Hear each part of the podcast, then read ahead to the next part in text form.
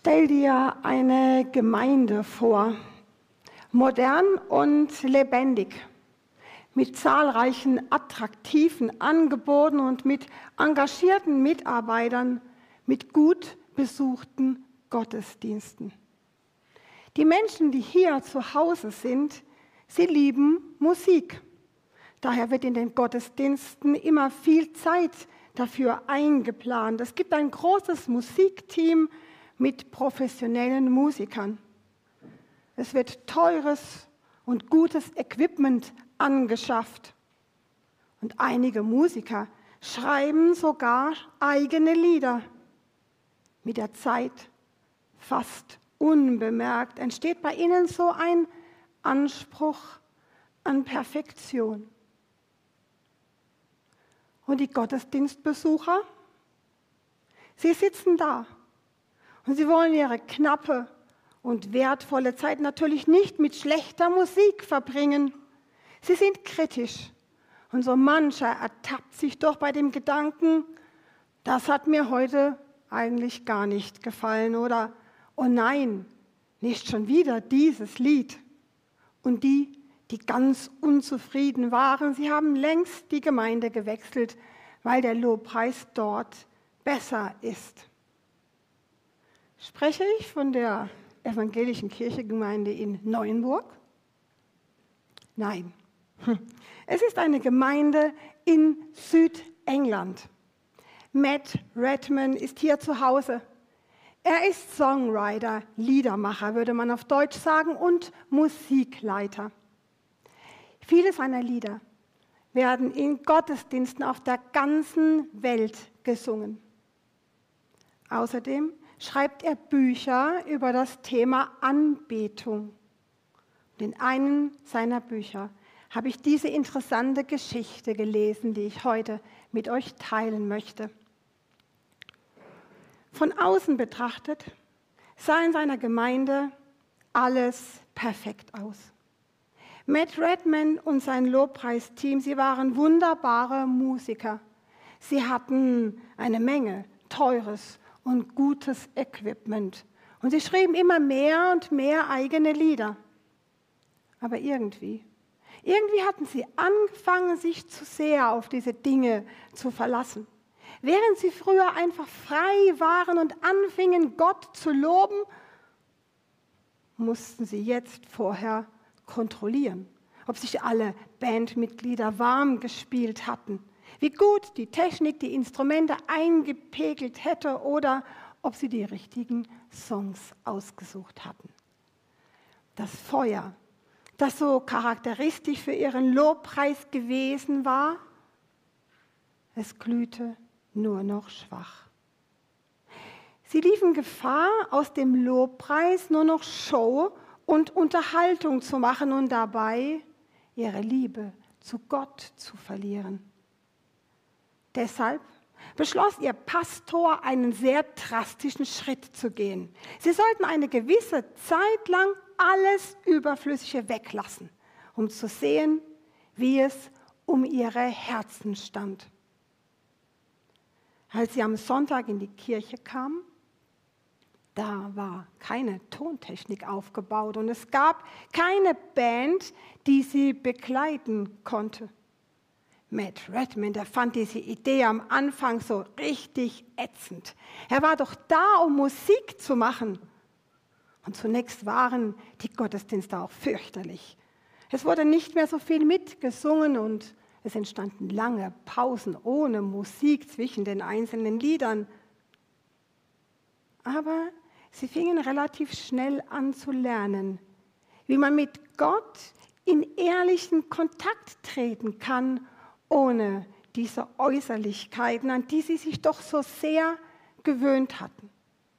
Indem sie alles Überflüssige wegließen, kamen sie langsam zurück, zurück zum Ursprung der Anbetung. Nach einer gewissen Zeit, da kamen Band und Tontechnik auch wieder hinzu, aber jetzt war alles anders. Ihre Herzen sangen jetzt die gleichen Lieder wie ihre Lippen. Und nach dieser Erfahrung schrieb Matt Redman das Lied Heart of Worship, Herz der Anbetung. Dieses Lied hat einen ganz besonderen, tiefsinnigen Text, zu dem ich heute mit euch ein paar Gedanken teilen möchte. Aber bevor wir das tun, möchten wir uns das Lied erst einmal anhören.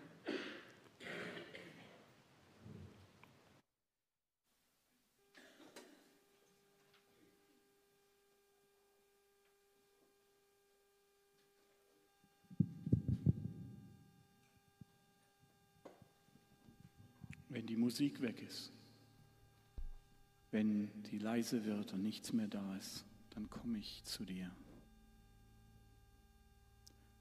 Mit der Sehnsucht, dir etwas zu bringen, was wertvoll ist, das dich segnet. Ich bringe dir mehr als nur ein Lied. Nur ein Lied, weil es ein Lied ist. Und das ist nicht das, was du dir wünschst. Du schaust viel tiefer hinein. Und wenn die Dinge weggehen, dann schaust du auch in mein Herz. Ich komme zurück zu diesem Herz der Anbetung. Und nur darum geht's. Es geht nur darum, Jesus. Es tut mir leid, was ich daraus gemacht habe. denn es geht um dich. König, du bist so unglaublich wertvoll, so erhaben, dass wir es gar nicht ausdrücken können. Und wir können es gar nicht so ausdrücken, dass es dir wirklich gerecht wird. Und obwohl ich schwach und arm bin, alles, was ich habe, bist du. Jeden einzelnen Atemzug.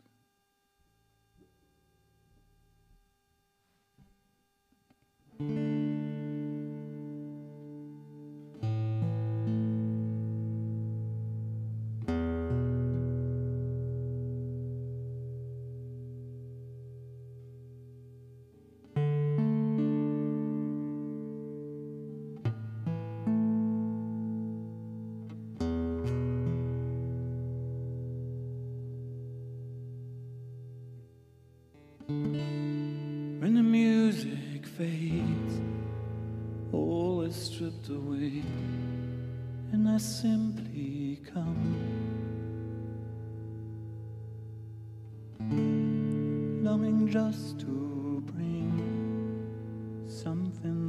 that's word that will bless your heart.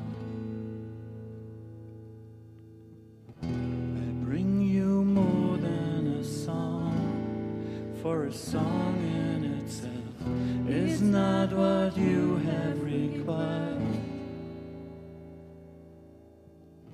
You search much deeper within through the way things appear. You're looking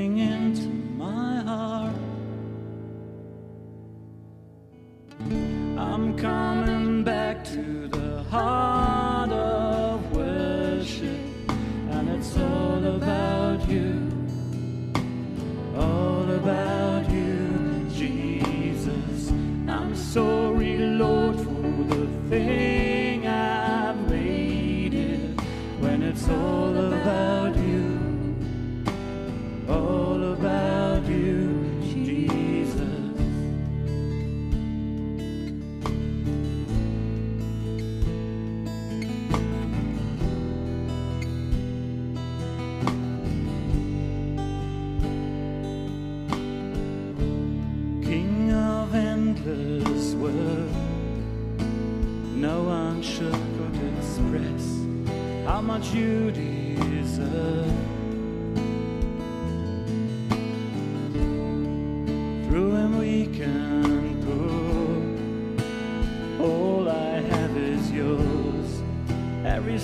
single breath. I'll bring you more than a song, for a song in itself is not what you have required. You search much deeper within through the way things appear. You're looking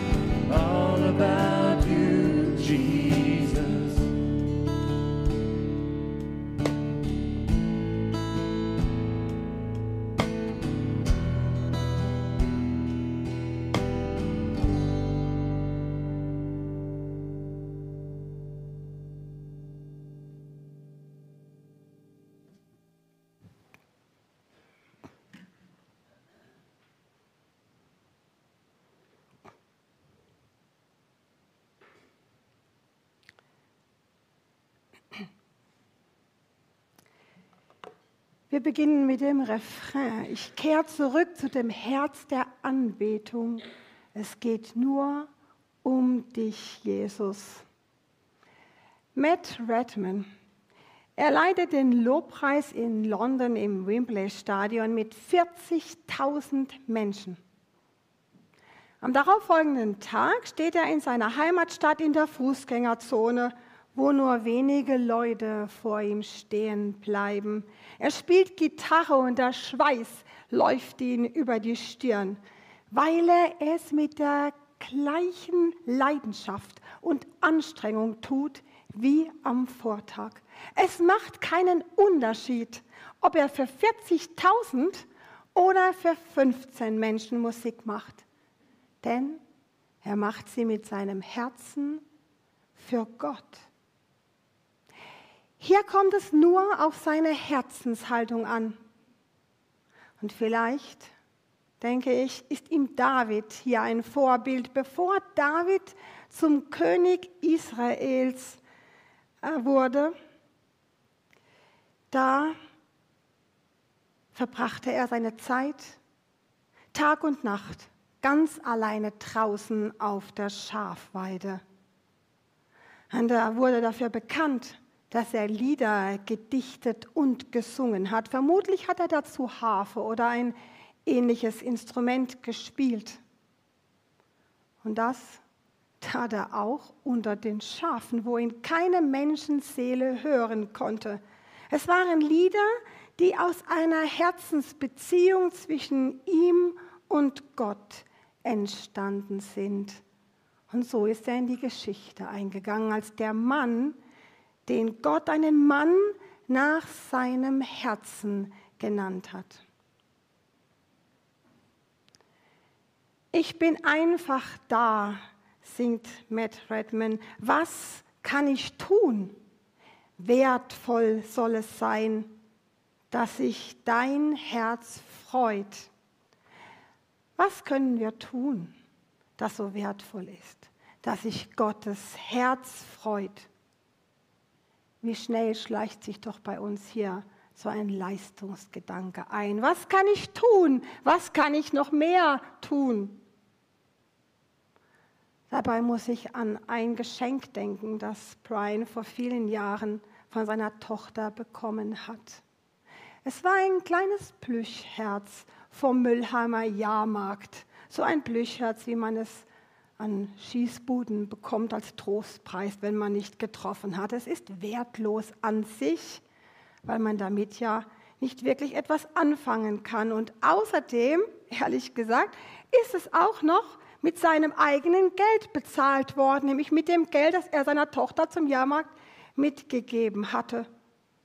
Und doch erzählt mir Brian zu dem Herz, das an seinem Schreibtisch hängt.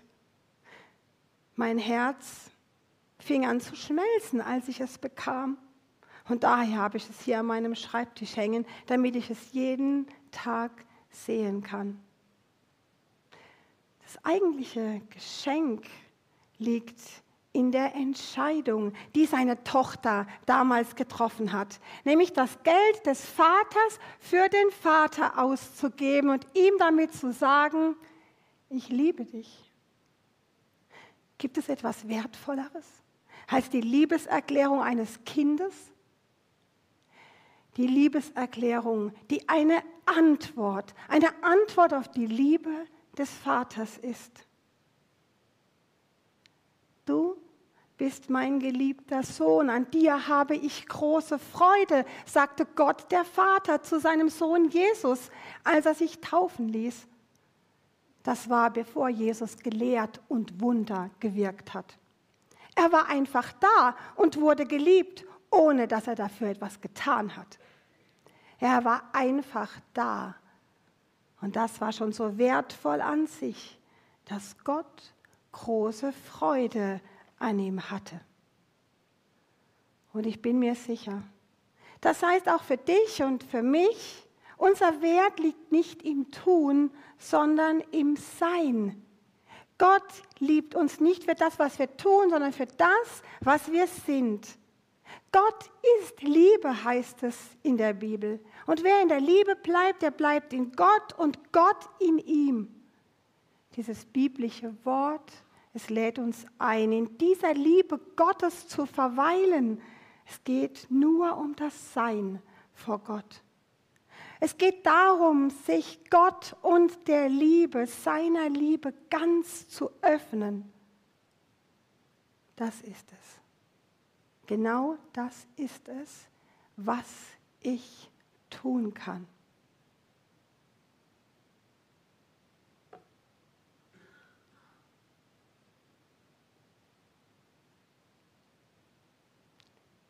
Geht nicht mal weiter. Könnt ihr gerade weiterklicken? Ja, danke. Oh, jetzt ist zu weit. Ah. Nochmal zurück, danke. Ich bringe dir mehr als ein Lied. Denn ein Lied nur an sich ist nicht, wonach sich Gott sehnt. Anbetung ist mehr als ein Lied in der Lobpreiszeit. Anbetung ist, Gott den Platz einzuräumen, der ihm zusteht. Anbetung ist, seine Nähe zu suchen, ihm nahe zu kommen. Es ist eine Begegnung unseres Herzens mit dem Herzen Gottes. Und es ist eine Begegnung, nach der sich Gott von Herzen sehnt. Und eine solche Begegnung ist nicht nur im Gottesdienst möglich. Sie ist den ganzen Tag zu vielen verschiedenen Gelegenheiten möglich. Bruder Lorenz darf uns hier zum Vorbild werden. Er war ein einfacher französischer Mönch im 16. Jahrhundert. Über viele Jahre wurde er in seinem Karmeliterorden zum Küchendienst eingeteilt. Und es war eine Arbeit, die er nicht sonderlich mochte und für die er, ehrlich gesagt, sich auch gar nicht besonders geschickt anstellte. Und doch nahm er sich vor, all seine Tätigkeiten bewusst aus Liebe zu Gott zu verrichten, Kartoffeln zu schälen und zu putzen, Loblieder zu singen und zu beten, Bibel zu lesen, Stille zu halten. Oder auch, was er ziemlich häufig musste, über weite Entfernungen durch die Natur zu stapfen. Und er gab zu, dass ihm das zunächst nicht leicht fiel und er es oft vergessen hat. Anfangs versuchte er immer, so ein inneres Gespräch mit Gott zu führen. Aber im Laufe der Zeit wurde daraus eine zunehmend wortlose Hinwendung seines Herzens. Egal wo er war und egal was er tat. Gott ist überall, in allem und wir können jederzeit seine Nähe suchen und ihm begegnen. Und denke ich an Bruder Lorenz, dann weiß ich, dass das selbst beim Kartoffeln schälen möglich ist.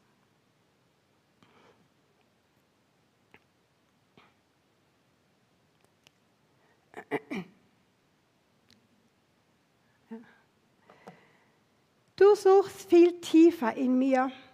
Durch den äußeren Schein siehst du mitten ins Herz.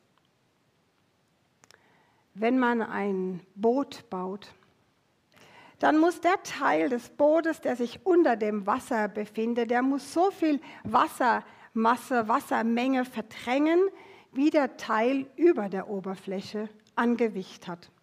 Andernfalls wäre das Boot instabil und könnte leicht kentern. Und vielleicht gilt das Gleiche für unsere Herzen. Wir haben, wenn wir ehrlich sind, doch oft eine beeindruckende Fassade. Aber Gott, er sorgt sich vielmehr um das, was sich unter unserer Oberfläche abspielt. Er sorgt sich darum, wer wir sind und wie es uns geht, wenn uns keiner sieht. Ein Mensch sieht, was vor Augen ist. Der Herr aber sieht das Herz an. Er sieht uns direkt ins Herz und sucht uns in der Tiefe unserer Herzen. Ich habe mal vor Jahren in einem Eheseminar etwas über Beziehungs- und Kommunikationsebenen gelernt. Das war sehr hilfreich, nicht nur für die Ehe, denn es lässt sich in viele andere Bereiche übertragen. Es gibt drei Beziehungs- und Kommunikationsebenen. Auf der ersten Ebene werden nur Informationen ausgetauscht. Es bleibt oberflächlich auch wenn es natürlich wichtig ist und notwendig im Alltag von uns Menschen. Auf der zweiten Ebene werden Gefühle ausgesprochen. Es werden Wünsche geäußert, Träume, Ängste und Sorgen ausgedrückt, Ansichten und Interessen geteilt. Da geht es schon so persönlich zu, dass ich erst dachte, das sei doch wohl alles, was es in einer Beziehung braucht. Aber da, da hörte ich etwas über eine dritte Beziehungs- und Kommunikationsebene. Sie folgt auf die zweite, hat aber noch einmal eine tiefere Dimension. Sie nannten es ein Herz-zu-Herz-Gespräch oder eine Herz-zu-Herz-Beziehung. Auf dieser Ebene, da treffen sich zwei Herzen, die sich einander ganz öffnen und sich ihre gegenseitige Liebe erklären. Zwei Herzen, die sich ehrlich und ungeschminkt zeigen, die sich erkennen und anerkennen. Es ist eine Herzensbeziehung. Eine Herzensbeziehung, die aufbauend ist, heilsam, stärkend, wohltuend. Und genau das ist es, denke ich, was sich Gott mit dir und mit mir wünscht. Eine Herzensbeziehung. Und werden in einer Welt voller Ablenkung unsere Herzen in so viele verschiedene Richtungen regelrecht gezerrt. Hinter jeder Straßenecke verbergen sich neue Ablenkungen, die um unsere Aufmerksamkeit kämpfen. So viele Dinge, die unsere Zeit und unsere Energie vom liebenden Gott ablenken. Eines der größten Probleme ist das keine Zeit-Syndrom. Wir haben viele wichtige Aufgaben. Vielleicht tragen wir viel Verantwortung, haben einen anstrengenden Beruf oder eine große, zeitraubende Familie. Und unsere Freizeit, sie ist vielleicht auch noch ausgefüllt mit Diensten in der Kirchengemeinde. Wenn wir so argumentieren, kann das alles ganz logisch aussehen, weil das ja an sich auch alles gute Dinge sind. So geht es auch Martha aus Bethanien, von der im Johannesevangelium berichtet wird. Jesus und seine Jünger, sie kommen zu Besuch. Und sie war unentwegt mit der Bewirtung ihrer Gäste beschäftigt, während ihre Schwester Maria sich zu Jesus setzte und ihm einfach nur aufmerksam zuhörte. Als Martha sich darüber meiner Meinung nach völlig zu Recht bei Jesus beschwerte, antwortet er, für mich völlig überraschend.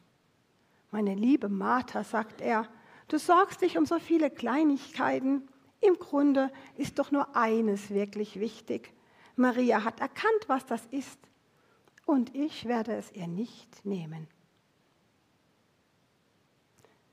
Ich muss zugeben, dass ich mich oft viel zu lange, viel, viel zu lange um die Vorbereitungen kümmere so wie Martha es getan hat. Und am Ende schaffe ich es nicht mehr, bei Gott zu sitzen. Manchmal scheitere ich einfach daran, dieses Gleichgewicht zu finden zwischen Arbeit und ungeteilter Hingabe, wo alles andere mal in den Hintergrund tritt. Dabei ist in Gottes Herz immer ein Platz für mich vorbereitet. In Gottes Herzen ist ein Platz für dich und für mich vorbereitet. Er möchte, dass wir kommen und diese Plätze einnehmen, sodass sich unsere Herzen begegnen, einander öffnen und ihre gegenseitige Liebe erklären. Es ist ein bekanntes Gleichnis und doch ist das Gleichnis vom verlorenen Sohn wohl eines der besten Bilder für dieses leidenschaftliche Vaterherz Gottes. Dass der Vater den Sohn nach allem, was er ihm angetan hat, wieder willkommen heißt, das ist doch für uns ehrlich gesagt schon sehr ungewöhnlich. Aber wie er das tut, das finde ich geradezu herzzerreißend. Lange bevor der Sohn umkehrt, steht er wohl schon am Fenster und hält nach ihm Ausschau und wartet auf ihn. Und das heißt, als er ihn von weitem kommen sieht, als er ihn dann von weitem kommen sieht, tut er etwas, was ein wohlhabender, ehrwürdiger Mann in seiner Stellung niemals getan hätte. Wenn aus irgendeinem Grund tatsächlich einmal rennen müsste, dann würde er einen seiner Diener schicken. Aber dieser Vater, der ein Bild für Gott ist, er scheint alles um sich herum zu vergessen, alle Hemmungen zu verlieren. Ich stelle mir vor, wie er so sein vornehmes, bodenlanges Gewand nach oben zieht. Ein lustiges Bild. Und er rennt auf seinen Sohn zu und er schließt ihn in seine Arme und zieht ihn ganz nah an sein Herz. Ja, der Platz im Vaterherz Gottes, er ist kein Platz auf Distanz, sondern es ist ein Platz von großer Nähe. Ein Platz, wo man sein Herz ausschütten kann. Ehrlich und ungeschminkt kann ich zu ihm kommen und ihm auch mal sagen, woran ich gescheitert bin. Und ich kann ihm klagen, was mich plagt, was mich verletzt hat, was ich nicht verstehe, woran ich zweifle oder woran ich gar verzweifle. Gerade in leidvollen Situationen habe ich selbst schon die Erfahrung gemacht, dass Gott mir dann eine Hilfe war. Mir Kraft gegeben hat und verhindert hat, dass ich daran bitter wurde oder dass ich daran zerbrochen wäre. Auch wenn er mir nicht auf Knopfdruck aus der Situation herausgeholfen hat. Daher bin ich überzeugt, dass wir darauf vertrauen dürfen, dass Gott an unserer Situation etwas ändern kann. Dass wir in der Beziehung zu ihm erleben können, wie unsere seelischen Wunden heilen, wie wir ermutigt und getröstet werden, wie wir in seiner Nähe auch Trost erleben, wenn wir einen geliebten Menschen verloren haben, sodass wir in Gottes Nähe ruhig werden, so wie Augustinus sagt. Unruhig ist unser Herz, bis es ruht, o oh Gott, in dir. Und dieser Platz in Gottes Herzen gehört nur dir. Er trägt deinen Namen. Und wenn du ihn nicht einnimmst, dann bleibt er leer. Kein anderer kann diesen Platz einnehmen. Stellen wir uns doch einmal vor, wir verlieren ein Kind durch einen tragischen Unfall.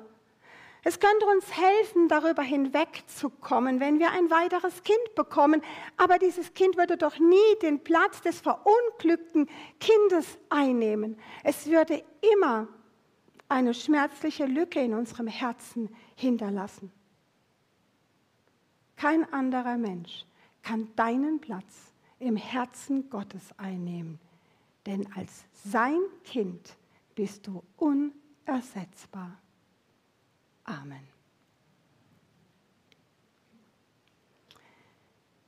Wir werden jetzt nochmal ein Vortragslied von Frank hören und währenddessen eine Zeit haben, wo jeder, der möchte, sein Herz zu Gott bringen kann. Symbolisch dafür könnt ihr das Papierherz, das auf euren Plätzen liegt, hier in dieses Körbchen, in dieses Herzkörbchen am Kreuz ablegen. Und wenn ihr möchtet, dann schreibt ihr einfach euren Namen darauf oder auch, was ihr so gerade auf dem Herzen habt. Und ich verspreche euch, dass ich die Herzen nach dem Gottesdienst mitnehmen werde und sie wird sie niemand lesen.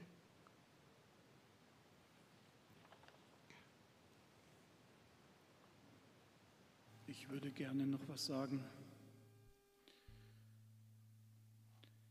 Ich habe eine sehr gespaltene Beziehung zu dem Wort Vater. Und ich habe festgestellt, dass ich das, was ich als Kind, als Vater erlebt habe, auf Gott übertragen habe. Und lange Zeit stand das immer im Weg. Es ist noch nicht ganz weg. Aber ich bin auf dem Weg dahin. Und wenn ihr davon hört, dass Gott Vater ist, dann stellt euch bitte nicht euren eigenen Vater vor, selbst wenn er gut war. Weil wir transportieren unser eigenes Bild immer wieder zu Gott hin. Und das passt aber nicht. Wir finden Gott, wenn wir in die Bibel reinschauen, in dem, was Jesus getan hat. Und das heißt, wer Jesus sieht und erkennt, erkennt auch den Vater.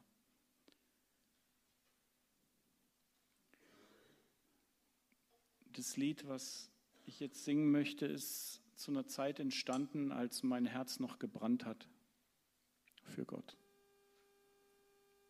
Und ich habe vor einigen Monaten erkannt, dass es so bei mir nicht weitergeht. Meine Liebe zu Gott und auch zu den Menschen ist nur noch wie so ein rauchendes letztes Kohlenfeuer gewesen. Und ich kann heute auch noch nicht behaupten, dass es besser ist. Aber ich habe mich entschieden, mich auf den Weg zu machen, diesen Vater zu suchen. Und ich habe mich auf den Weg gemacht, dass Gottes Feuer in mir wieder anzündet. Und ich glaube, jeder von uns ist wie eine Laterne. Unsere Augen zeigen, wie es uns geht. Und wenn in uns Licht ist, dann sehen das andere. Und wenn es da dunkel ist, dann sehen das die anderen auch. Es geht zuallererst nicht darum, dass ich für andere leuchte, sondern es geht darum, dass es in mir hell wird und dass meine Beziehung zu Gott wieder eine leidenschaftliche Beziehung wird. Lasst euch nicht stören bei eurem Zettel schreiben. Wir spielen das Lied jetzt. Es ist damals entstanden aus dem Gedanken heraus, Gott, ich möchte dir ein Lied spielen und schreiben, was nur für dich ist. Und ich habe mir lange überlegt, ist es dafür geeignet, dass es auch andere hören? Aber ich glaube ja.